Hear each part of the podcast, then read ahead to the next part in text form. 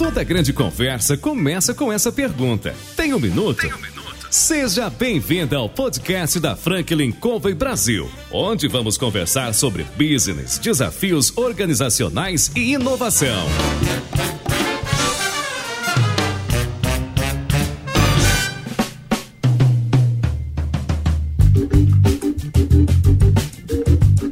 Pessoal, meu nome é João Palmeira, eu sou consultor sênior da Franklin Covey Brasil e eu estou aqui para entrevistar, como vocês já sabem, CEOs, presidentes, diretores das mais importantes empresas no dia a dia do Brasil. Nosso programa traz empreendedores e pessoas que de alguma maneira podem contribuir compartilhando as suas experiências de vida, seus conselhos e compartilhando um pouco da sua história de vida no dia a dia lá em casa e também no trabalho. Vocês estão convidados a estar aqui conosco, nós ligamos para o Caio Bamberg da Catching do Brasil e perguntamos, e aí Caio, você tem um minuto? Claro. Um prazer. Tenho todos os minutos que você precisar. Maravilha, seja bem-vindo. Muito obrigado. Prazer é enorme estar aqui com vocês. Parabéns pelo programa. Né? Como eu disse, muito feliz por fazer parte desse projeto. Podcast é um canal que eu acredito bastante. Sou um, assíduo ouvinte de programas de podcast de todo tipo. Acho que faz muito sentido e vejo que o Brasil hoje está adotando essa plataforma cada vez mais. O crescimento a gente percebe. Legal. Prazer ter você aqui com a gente. E a gente gostaria de saber um pouco da tua história. Qual foi o teu caminho para chegar até aqui hoje na Cat do Brasil, dentro da tua posição? Conta um pouco pra gente. Bom, foi um caminho de 39 anos de idade agora, né, completos. Dizem que a vida começa aos 40, né? Dizem que a vida começa aos 40, eu tô né, querendo ver como é que vai ser isso a partir de janeiro de 2021. Agora são 39 anos e são 39 anos muito bem vividos. É, minha história, como eu disse para vocês, eu tô reeditando um pouco esse discurso. Eu sou um paulista que nasceu em Salvador. Nasceu no Paraíso, né? No Paraíso e para lá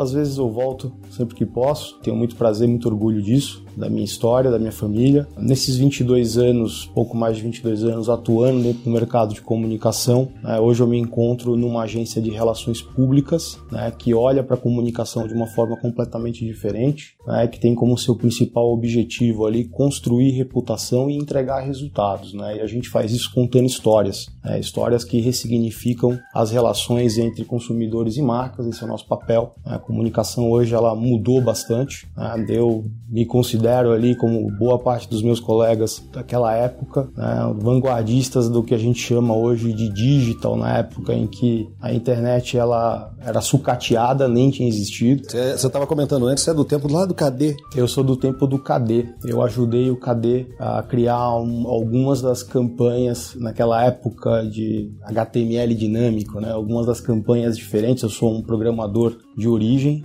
abandonei os códigos faz um tempo. De vez em quando eu brinco com meu filho, é, mas sim, eu comecei essa história toda como programador e como programador tive a primeira oportunidade de trabalhar numa agência de comunicação e aqui vale um parênteses, meu pai sempre teve agências de comunicação, hoje ele é um consultor de comunicação, mas por mais incrível que pareça, eu nunca trabalhei com meu pai. Né? A gente sempre teve esse esse trato silencioso, né? Eu sempre uhum. estava perto dele, dentro das agências, mas nunca trabalhei com aquilo. Mas o fruto nunca, nunca cai longe da árvore, né? O que né? dizem, né? Então, de uma forma ou de outra, querendo ser programador, eu acabei virando uma pessoa de comunicação. Fui para uma agência, né? Uma agência digital à época. Era uma agência dessas que iniciavam essa jornada no Brasil, fazendo trabalhos incríveis para grandes empresas que buscavam naquele momento entender o que estava acontecendo e como lidar com esse novo mundo. E como programador, aos poucos, eu fui me tornando uma uma pessoa de desenvolvimento de produto, de planejamento, de atendimento, de negócios, de operações, inclusive como empresário, né, durante seis anos e meio. Então você foi passando por várias áreas e arregimentando a experiência cada uma delas, é Várias é áreas. Eu acho que uma das características das quais eu me orgulho bastante foi ter tido a oportunidade de passar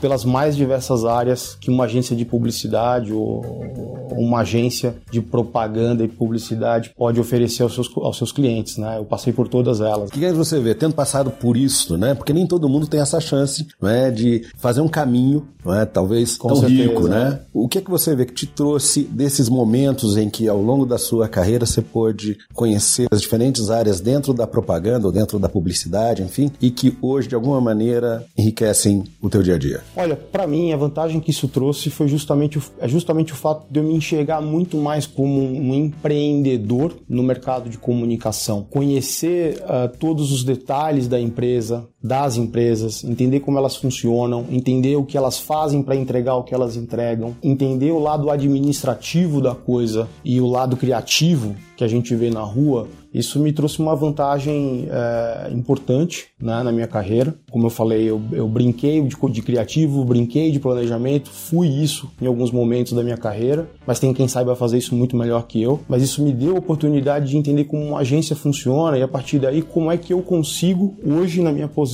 ajudar essas pessoas que fazem isso muito melhor do que eu a fazer o melhor que elas podem fazer para os nossos clientes e para os clientes dos clientes dos meus clientes. Então, é, eu acho que a vantagem que isso me trouxe foi justamente ter um olhar 360, entender que uma agência é feita de pessoas, de fato, em 100%, em 100% ou mais, né? entender que uma agência ela depende de processos, ela depende é, de um olhar de negócios e de um olhar de operação para que ela funcione bem e para que ela consiga entregar com escala, para que ela consiga entregar com excelência. Eu acho que esse é uma, um desafio que a gente tem permanente, né? E hoje a gente vive um momento muito disruptivo para o mercado de agências e para a indústria de comunicação como um todo, né? As agências elas sempre obrigaram de alguma forma, ainda que inconscientemente, aos seus clientes entenderem como elas funcionam. E as agências têm muito a oferecer. Elas sempre tiveram muito a oferecer, né? Mentes brilhantes, pessoas com capacidade de gerar ideias, de agregar valor real, de impactar no negócio dessas, dessas empresas, desses clientes. Sempre o fizeram através dos meios criativos, né? Através das campanhas, através das grandes ideias. Algumas campanhas marcaram a vida da gente, né? Desde muito novo. Sim, é propriedade intelectual, né? As agências elas se confundem com os próprios negócios dos seus clientes, né? São diversas as marcas que a gente pode ver hoje no Brasil e no mundo que fizeram um trabalho de parceria ali, de muita sinergia com agências, essas marcas existem muito em função do trabalho que as agências, seus criativos, seus planejamentos, seus atendimentos e todo o time que faz parte de uma agência foi capaz de entregar.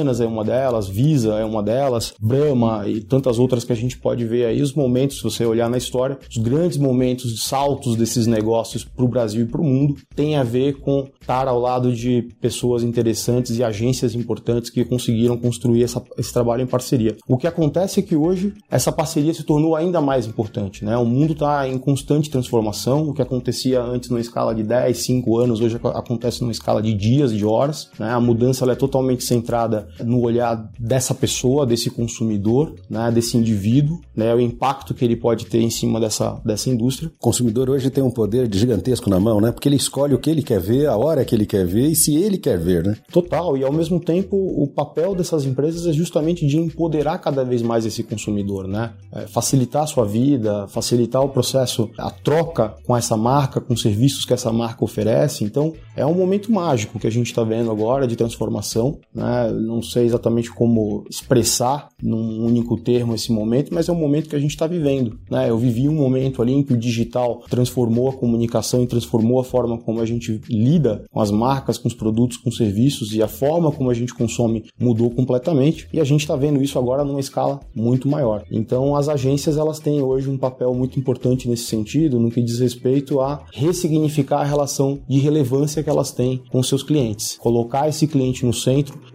reorganizar-se operacionalmente para que você consiga entregar para cada cliente e ainda assim numa escala capaz de oferecer a todos um serviço que seja centrado na estratégia e nos objetivos daquele cliente, daquela marca, daquele produto especificamente. Interessante você falar isso, né? A gente aqui na, na Franklin, a gente discute a importância da comunicação. Né? O Covey, é? ele escreveu um livro que é chamado Sete Hábitos das Pessoas Altamente Eficazes, e um dos hábitos traz a importância de primeiro compreender para depois ser compreendido. Quer dizer, no teu mercado eu acredito que você precisa compreender com muita clareza a necessidade do cliente final, o que o cliente, esse que você presta o serviço direto, ele tem para oferecer como solução e conseguir criar uma ponte, não é? Entre essa solução e a necessidade e mostrar para as pessoas quão é importante, seja o produto ou o serviço. Perfeitamente. É, é, era importante antes, né? E agora muito mais. No fim do dia, a gente vai sempre lidar com aquele briefing tático, né? Sempre vai aparecer um briefing com um pedido específico de algo que precisa ser feito, seja lá o que for. Mas eu acho que o grande diferencial hoje reside justamente em estar próximo desse cliente, né? Em tornar-se um parceiro, não apenas um fornecedor, na medida em que você conhece as dores, na medida em que você conhece os objetivos, na medida em que você conhece os desafios, na medida em que você conhece os obstáculos, na medida em que você consegue de forma relevante voltar para esse cliente, para esse parceiro e diz: olha, o que você me pediu foi isso, mas na verdade o que você precisa é de algo um tanto diferente. Tá aqui minha provocação, tá aqui minha opinião, tá aqui como a gente enxerga esse desafio, né? E como a gente pode fazer parte dessa história junto com você. Quando você traz esse tipo de solução, o cliente que pede algo, mas que você, pela sua experiência, não é experiência da sua equipe, percebe que o que ele precisa é algo diferente. E quando você apresenta essa possível ou essas possíveis soluções, são aceitas de primeira? Existe algum grau de resistência? Olha, eu, eu posso dizer que eu fico surpreso com a forma positiva né, e aberta com que eu tenho sido recebido por vários dos meus clientes quando a gente conversa e a primeira parte da conversa diz justamente o seguinte: o que você hoje compra de mim não é exatamente o que você precisa. A tua demanda é um tanto diferente. A gente está muito acostumado, principalmente no mercado de relações públicas, a olhar para o viés da estrutura de time que vai te atender pelo perfil do profissional do ponto de vista de cargo e o custo desse profissional associado àquele escopo de trabalho. Eu acho que isso não deve ser perdido na medida em que a gente está falando de custo, que a gente está falando de, de proposta comercial, etc. Mas quando a gente fala sobre objetivos, estratégias, desafios, etc., você precisa pensar um pouco em como trazer isso para dentro do teu time, olhando para os instrumentos, para os skills, para os conhecimentos que você precisa e diagnosticar isso com um perfil de profissional que precisa estar à frente desse cliente coordenando esse trabalho no dia a dia. Então isso muda, né? A gente está falando de papéis e responsabilidades de uma forma mais objetiva. Se eu preciso ter um olhar mais analítico no dia a dia do meu trabalho, porque as pessoas que estão do outro lado da mesa estão provocando uma discussão é, sobre crescimento de mercado, sobre onde entrar, qual que, qual que é a penetração de produto, etc. Não basta eu ter ali alguém que está olhando só para a tomada de pedido. Eu preciso ter alguém ali que participe dessa conversa ativamente, contribua para essa conversa e consiga inclusive antecipar o briefing que está por vir para a própria agência. Então é disso basicamente que eu estou falando. E na escala produtiva, né, na medida em que a gente começa a desenvolver o trabalho na prática para que esse trabalho seja entregue de uma forma bem sucedida para esse cliente, para o mercado de uma forma geral, eu preciso que todo o time corresponda a isso. Eu acredito que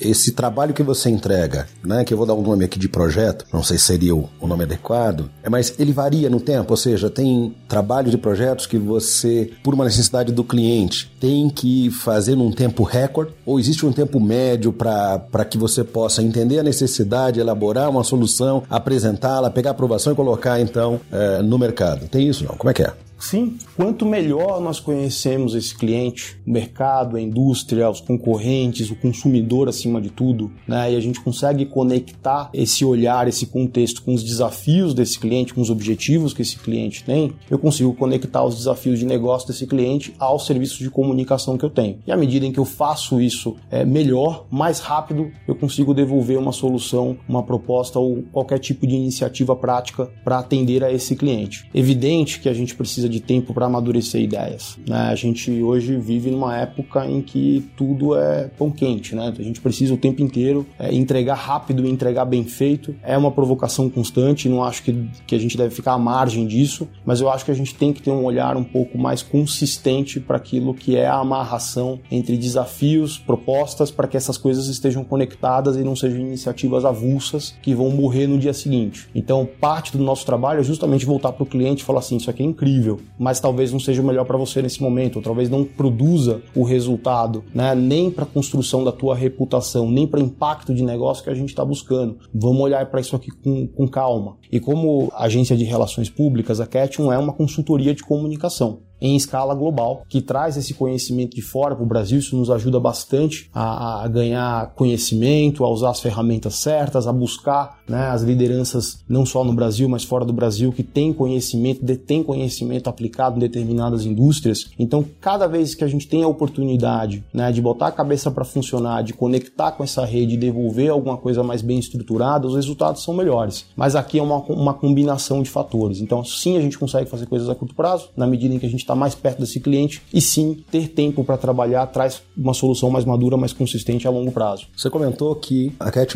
tem escritórios fora. Sim. Né? China, por exemplo. Sim, a Cat está na China, está tá em Hong Kong, está né? Tá em toda a região ali da Ásia. Existe uma troca de, de experiências, de informação, de visão global, não é? Que beneficia a, a, o, o nosso cliente no Brasil, porque eu acredito que nessa área de relações públicas que a Cat trabalha, existe uma necessidade não só de tro troca de informação, mas acredito que, eu não sei, o, o, corpo, né, os colaboradores que trabalham com você, deve haver uma diversidade aí, tanto de idade, talvez, de, de áreas de conhecimento. Isso existe? É assim, não é? Como é que é? Em comum, o expertise dos profissionais é muito parecido. A Cat1 ela é uma empresa que alia a tradição né, de uma empresa praticamente centenária. Né, só no Brasil são 35 anos de história. É uma empresa que rege relações públicas de uma forma fenomenal, que sabe trabalhar a construção, reputação de marca, de executivos e cuidar muito bem dessas marcas e fazer aquilo que tem a ver com media relations, né, ou seja, relação com imprensa, relação com todos os canais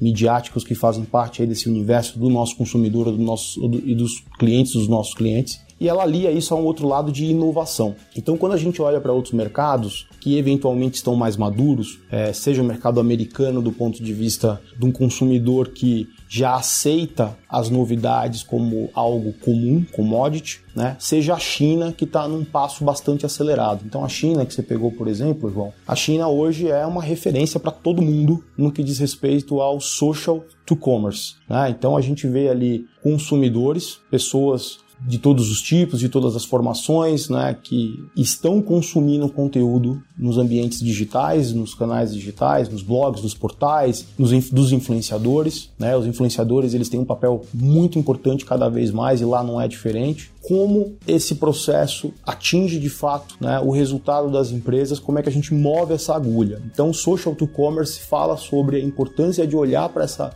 essa jornada e do papel do conteúdo nos diversos pontos que dizem respeito não só ao canal digital, mas aos outros canais também, como eles né, se interconectam para gerar resultado real na, na outra ponta. Então, social to commerce ainda não é uma coisa que você escuta falar com essa mesma é, frequência no Brasil. Né? A China está um pouco à frente e a China, nosso mercado é, chinês e a nossa Ketchum na China tem nos ensinado bastante a respeito disso, tem provocado bastante discussões é, a respeito dos nossos frameworks de trabalho em relação a, a modelos de comunicação, aos papéis dos, do, dos canais que são earned media, paid media, owned media e como é que isso tudo funciona, o papel dos influenciadores nisso daqui e a medir especificamente o trabalho de comunicação e o impacto que ele traz de retorno sobre o investimento realizado no trabalho de comunicação com uma agência de PR na geração de negócio na outra ponta, na geração de venda na outra ponta para os nossos clientes. Então a China tem sido uma referência nesse sentido, a gente tem bebido bastante dessa água. É, em breve é, a gente vai trazer isso para o Brasil com, com muito mais força. Né? É, uma, é um assunto que para a gente é bastante importante. Né? E esse, essa é uma das vantagens de você trabalhar com a musculatura né, de uma holding, como a holding uh, que é a Omnicom, onde nós estamos, e ter vários negócios que comunicam entre si, que dividem experiências, compartilham oportunidades e faz com que a gente cresça juntos. Você tinha comentado, uh, hoje você está à frente como CEO da Ketchum aqui no Brasil, tinha comentado sobre que tudo é pão quente. E querem resultados grandiosos. Ninguém quer um resultado pequeno, ninguém quer esperar. Como é que você lida com esse tipo de ansiedade do, provavelmente, do seu cliente, que muitas vezes vê, acredita que haja uma oportunidade, acredita que precisa estar lá, mas que às vezes não tem ou estrutura ou não tem a condição apropriada. Como é que isso acontece? Bom, nós somos consultores, né? Consultores de comunicação comunicação. Então, nosso papel nesses casos é justamente, em primeiro lugar, acolher, né, entender o desafio que esse cliente traz, a provocação que está por trás da, da, desse desafio que foi trazido para ele ou que ele mesmo está proporcionando, né, e a partir daí devolver para ele nosso olhar sobre isso. Tem situações em que a gente vai de fato operar de um dia para o outro, e tem situações em que a gente vai devolver para ele um plano ou um projeto um pouco mais estruturado, um programa mais estruturado. É, nós temos hoje pessoas que atuam muito na base das horas, do dos períodos e dos dias, e, e, parte do nosso time hoje é justamente isso. Me devolva dado, me devolva informação, me mostre o resultado que está sendo gerado, qual é o impacto que, tá, que, que a gente tem, como é que a mídia está olhando para o nosso trabalho, qual é a crise que está por vir, e se a crise se instalou, como é que ela está nos afetando. Então hoje, por exemplo, nós temos plataformas proprietárias né, que nos permitem é, escutar o que está acontecendo nas redes sociais, monitorar o tempo inteiro os principais canais de mídia tradicional tradicional ou de mídia digital, podcast, rádio, etc. E a gente está monitorando o tempo inteiro isso que está acontecendo, seja para antecipar uma crise, seja para criar uma oportunidade de fazer parte de uma conversa que faça sentido para um dos meus clientes, e isso aí é conteúdo ágil. Uhum. Então, nesse sentido, o que a transformação digital dentro da sociedade nos oferece e também nos traz alguns problemas, né? Porque quando você vê uma, uma crise se instalou numa discussão de rede social e aquilo ganhou uma proporção épica. Como é que você lida com aquilo? Na outra ponta, você também tem oportunidades. Isso é questão então, de horas, né? Às vezes. Né? Exato. Né? Então, você vê uma conversa acontecendo, um meme. O que, que é um meme? O que, que ele provoca nas marcas? Então, existe um time to market. Ou você entra naquilo e, e rapidamente se associa ao que está acontecendo, ou você perde o bonde e não consegue participar dessa conversa, não consegue participar desse diálogo. Então eu acho que hoje a minha resposta para você seria, em primeiro lugar, acolher, mas eu acho que as agências têm um papel aqui também, que é devolver para o cliente muitas vezes essa mesma provocação rápida e ágil. Tem algo acontecendo, temos uma oportunidade aqui, vamos fazer? Isso aqui leva 24 horas para fazer e tomar uma decisão tem que acontecer nas próximas horas, senão o bonde passa. Então ela acontece nas duas mãos. Ou seja, tem que estar atento a esse timing. Tem que estar atento. E as pessoas têm que estar preparadas para dar uma resposta à altura, né? Porque senão você acaba uh, correndo atrás, em vez de estar à frente. Sim. Hoje, hoje a gente olha para isso de uma forma mais madura, né? Conectando o acesso aos dados em insight, do insight à visão de planejamento, de estratégia que a gente tem naquela, naquela marca, naquele produto, naquela empresa, e como é que isso se conecta à produção de conteúdo ágil. Como é que a gente devolve isso para os canais nos quais os consumidores dos nossos clientes estão, como é que a gente engaja esses caras dessa forma e faz com que tudo funcione dentro de um tempo que seja razoável, né, que permita que algo seja produzido. Mas para isso, tem que estar preparado. Existe uma faixa de clientes que a Ketchum hoje atua? Olha, a Ketchum hoje tem 55 clientes no seu portfólio. Dentro do mercado de comunicação, isso parece bastante. Dentro do mercado de, de agências de relações públicas, esse é um número razoável. Nós atuamos com negócios de portes distintos temos clientes é, de escala global, temos clientes é, que são realmente importantes. É, o que a gente faz hoje é atuar por indústria. Então eu tenho indústria de, de varejo, eu tenho indústria de consumo e eu tenho uma indústria muito focada é, em saúde, que é uma das nossas especialidades, talvez uma das indústrias mais fortes que a gente hoje cuide, entretenimento e por aí vai. Então isso me permite criar, de um lado, oferecer para o mercado lideranças que tenham background né, aplicado dentro dessas indústrias e consigam produzir conhecimento e apoiar. Eu tenho compartilhamento de experiências, eu tenho compartilhamento de conhecimento né, e de melhores práticas. Então o meu recorte hoje ele não é alinhar, aliado ao faturamento ou à receita que esse cliente me, me, me oferece, né? ele é especialmente alinhado à estratégia da própria Catching e à estratégia desse cliente. Então hoje existe um trabalho que a gente faz que é muito focado ainda naquela tradição da Catching, no berço da Catching, né, que é gestão de marcas, gestão de executivos, né, como é que a gente cuida da reputação desses caras e dessas empresas,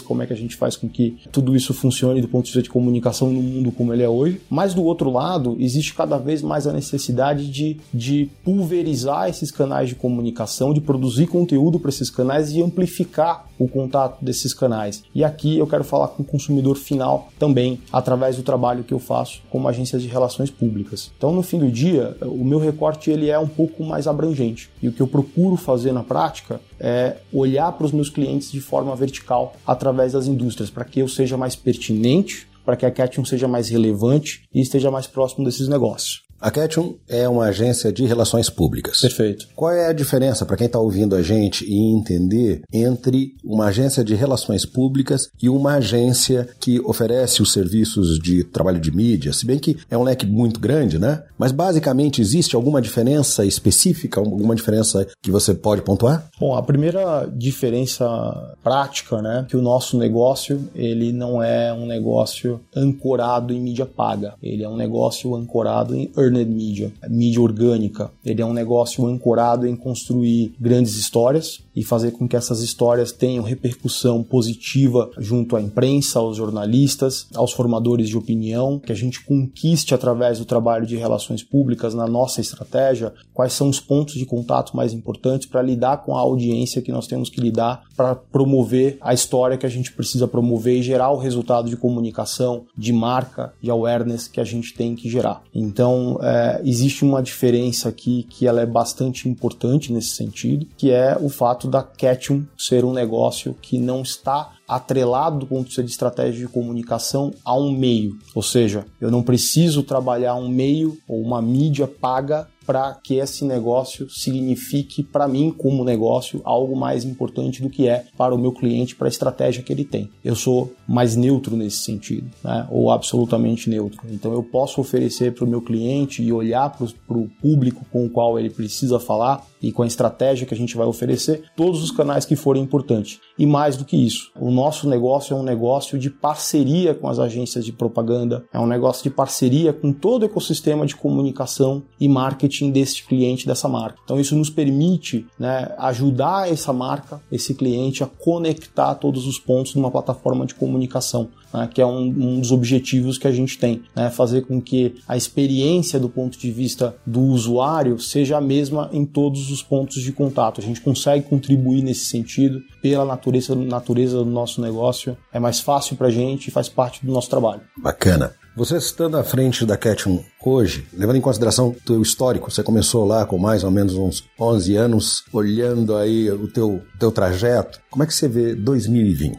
Qual é a tua perspectiva para o mercado? Bom, 2020 é um ano de transformações como foram todos os últimos anos, né? Mas é um ano de é um ano de muitas expectativas. É um ano em que a gente vê o mercado de influenciadores é, sendo profissionalizado. É um ano em que a gente vê o olhar do consumidor final ou das pessoas como um olhar consolidado do ponto de vista de comunicação. A gente tem que ter as pessoas no centro. O olhar não é mais pelos meios, o olhar é, é pelas pessoas. Isso hoje já não é mais uma discussão. Antes ainda era uma certa discussão, hoje é um fato. Né? Então acho que 2020 é um ano de consolidação nesse sentido, de amadurecer a proposta de comunicação e dos negócios para olhar e ter uma troca mais interativa com essas pessoas, com esse consumidor também. Quais são os propósitos que regem essas pessoas, quais são os princípios que identificam essas pessoas e como essas pessoas trocam esses valores que são mais importantes do que o consumo em si para fidelizar e criar uma relação de fidelização com as marcas. Aqui as agências de relações públicas, a Catchum especificamente, tem um papel a cumprir é, muito importante. Como é que a gente faz com que essa conexão funcione de uma forma relevante para ambas as partes na construção da reputação das marcas e também na construção dos resultados de negócio. Então 2020 é um ano em que a gente também vai ver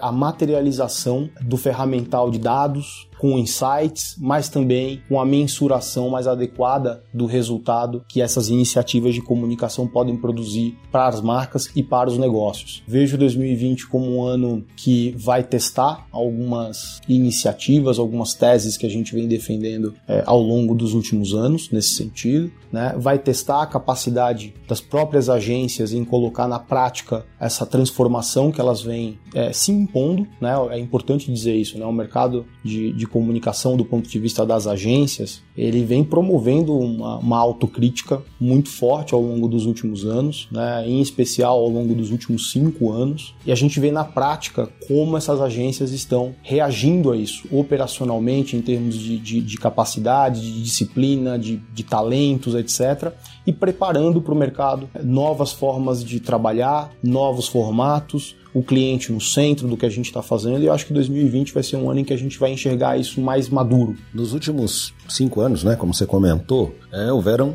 grandes mudanças, nós entramos numa recessão desafiadora, né? As agências, elas, ao, ao, vivenciar toda essa situação, elas conseguiram aí a, se adaptar, a transformar, a colocar algumas ideias para poder estar, a partir de agora, 2020, com uma nova pegada? Com certeza. As agências, elas se viram numa situação de risco. É, a gente passou por uma crise econômica nesse país. É, de certa forma, a gente ainda vive o, o reflexo dessa crise. Sem entrar nesse mérito, a crise, ela afetou o mercado de consumo, a crise, ela afetou afetou a capacidade do brasileiro de consumir, a crise apertou os negócios de todas as indústrias e, como impacto direto, né, você viu as verbas de comunicação, de marketing, etc., caindo cada vez mais. Do lado do cliente, a gente percebe as equipes de comunicação e as equipes de marketing cada vez mais exigidas do ponto de vista de entrega de resultado, cada vez mais conectadas ao propósito de crescimento dos negócios, e isso faz com que automaticamente elas olhem para os seus parceiros de comunicação comunicação como parceiros que precisam desempenhar um papel mais relevante além do briefing e da compra de mídia ou da entrega é, de qualquer outro produto que tenha a ver com comunicação.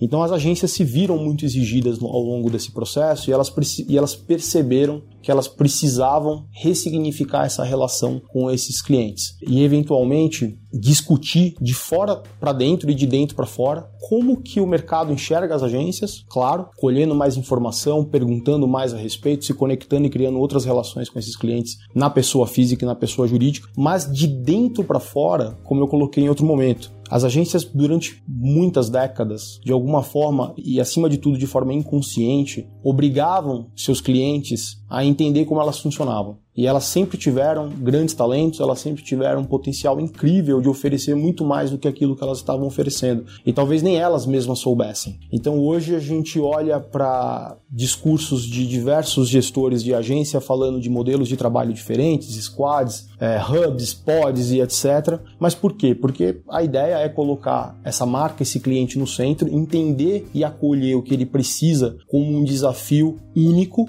para ambos né? E formatar um time que tenha a ver com aquilo, é, do ponto de vista de talento, do ponto de vista de conhecimento, do ponto de vista de expertise, de ferramental, de todos os recursos que você possa oferecer. Não vou cometer o erro de dizer que é absolutamente tailor-made, porque precisa ter uma escala nisso, mas é de uma forma muito mais exclusiva do que o que vinha sendo e, acima de tudo, conectando isso a formatos comerciais também diferentes. Um entendimento mais claro das margens, um entendimento mais claro é, do success fee, né? Como é que a gente ganha juntos nesse processo? Ainda há muito que se discutir aqui, mas no final do dia a provocação é: deixa de ser um fornecedor, começa a ser de fato um parceiro e, e por ser um parceiro precisa ser muito mais relevante, muito mais atuante e trazer algo que faça muito mais sentido para o dia a dia, para os desafios dessa marca ou desse negócio. Então acho que as agências aí tiveram que amadurecer bastante e hoje, acho que 2020 a gente vai ver isso de uma forma mais consistente. E o lado do cliente? Você tem percebido que o cliente consegue é, entender como a tua empresa, que é de relações públicas ou os parceiros, como é o caso das agências de, ah, de propaganda, o cliente ele consegue perceber e identificar que existe de fato ali uma parceria ou ele ainda tem aquela percepção de que é um fornecedor? Existe algum grau de resistência nesse sentido? Eu acho que os clientes percebem que é um fornecedor, aquela agência que não consegue se conectar com o que ele precisa. Claro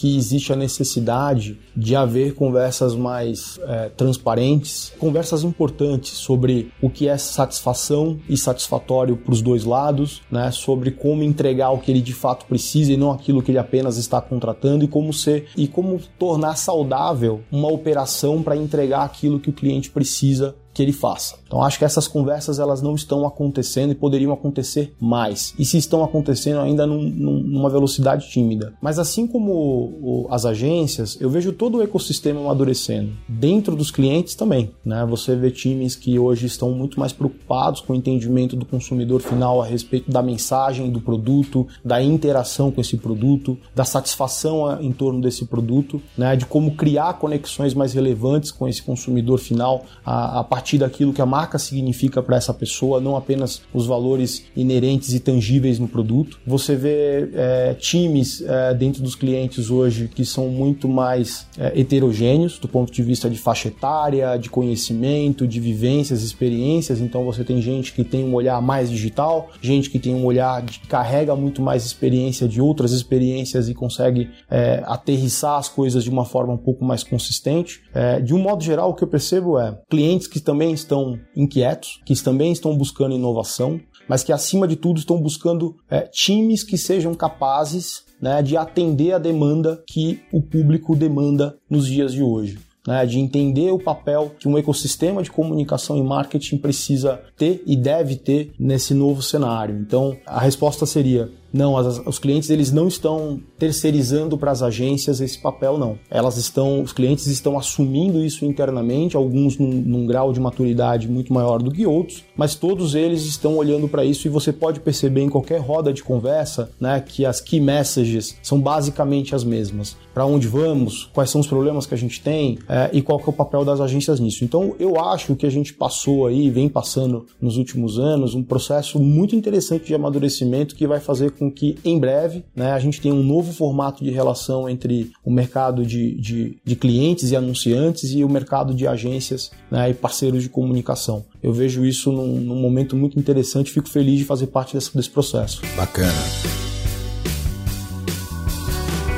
Pessoal, estou aqui com Caio Bamberg, CEO da Cat 1 do Brasil. A gente estava tendo um papo aqui bacana falando sobre toda a experiência que o Caio e a Catherine ela tem reunido ao longo do tempo. Caio, você tem mais um minuto? Tenho, mas quantos minutos vocês precisarem? Bacana. À vontade, João para o pessoal que está entrando na área de comunicação, né, que tem um leque absurdo, não é? São oportunidades das mais variadas. Você comentou do, da sua história de vida, né? Ao entrar na área de comunicação, você é um programador lá no início da carreira, né? Na essência. Brinca até, você falou que tem dois filhos. Tenho, né? dois filhos. E aí, de vez em quando, até brinca com o filho em relação à tua experiência lá da, da programação. O que é que você, hoje, é, diria para quem está ouvindo a gente, que está se aventurando nesse mercado, para quem já está nele, não é? A gente tem cinco anos em que a economia ela deu uma tropeçada e isso afetou todos nós, mas especificamente para quem tem interesse pela área de comunicação que trabalha nela. O que é que você diria? O que você imagina ser importante para que a gente possa oferecer um bom trabalho, estar preparado, inclusive para o que há de vir aí? É curioso perguntar isso porque eu tenho recebido através do, do, do LinkedIn algumas pessoas, né, inclusive o mais recente, uma mãe que me pediu para abrir as, abrir as portas da Catchum para receber ela e o filho dela que tem 15 ou 16 anos e decidiu que quer trabalhar com comunicação. Eu falei, lógico, sejam muito bem-vindos, a gente vai te receber aqui no nosso espaço, mostrar o que a gente faz e como é que a gente faz. O mercado de comunicação, ele passou por momentos de desafios importantes, é, viveu um momento em que talvez eu dissesse para meus próprios filhos, não é interessante,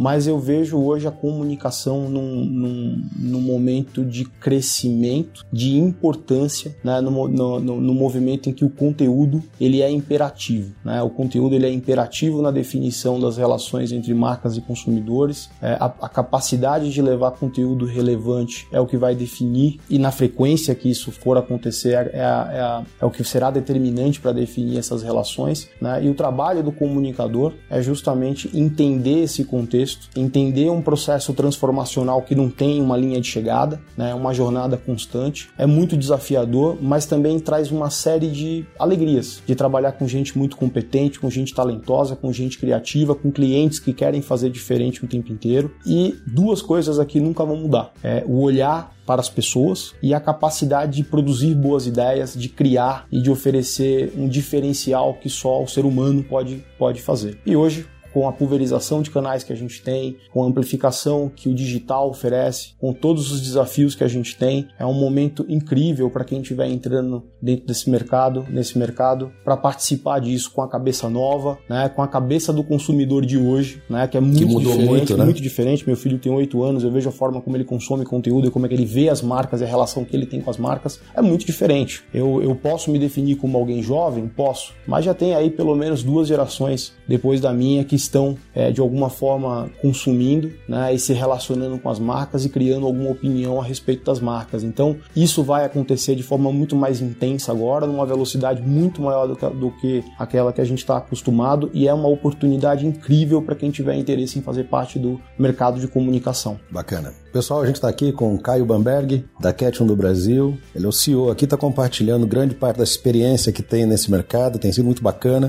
Caio, gostaria de agradecer imensamente. um prazer aqui ouvir você, refletir a respeito do que você trouxe. Espero que todos aí que estão ouvindo a gente que possam parar, refletir também, porque a gente tem aí um mercado gigantesco, muita coisa para fazer, um trabalho bacana e de alguma maneira a comunicação, ela está em tudo, né? Está em tudo e em todos os poros. E eu agradeço a oportunidade, João, é, de verdade, de poder falar com a tua audiência, participar desse projeto, como eu disse. É, feliz em ver isso acontecendo no Brasil da forma como está acontecendo e ver o tipo de conteúdo que a gente está oferecendo e poder fazer parte dessa história. Então, só tenho a agradecer. Obrigado e espero reencontrá-la outra vez. Nós da Franklin aqui que agradecemos, com certeza. Vamos marcar um novo papo, foi muito legal. Pessoal que está ouvindo, um prazer estar com vocês. Obrigado por ter acompanhado a gente aqui e até a próxima. Um abraço a todo mundo.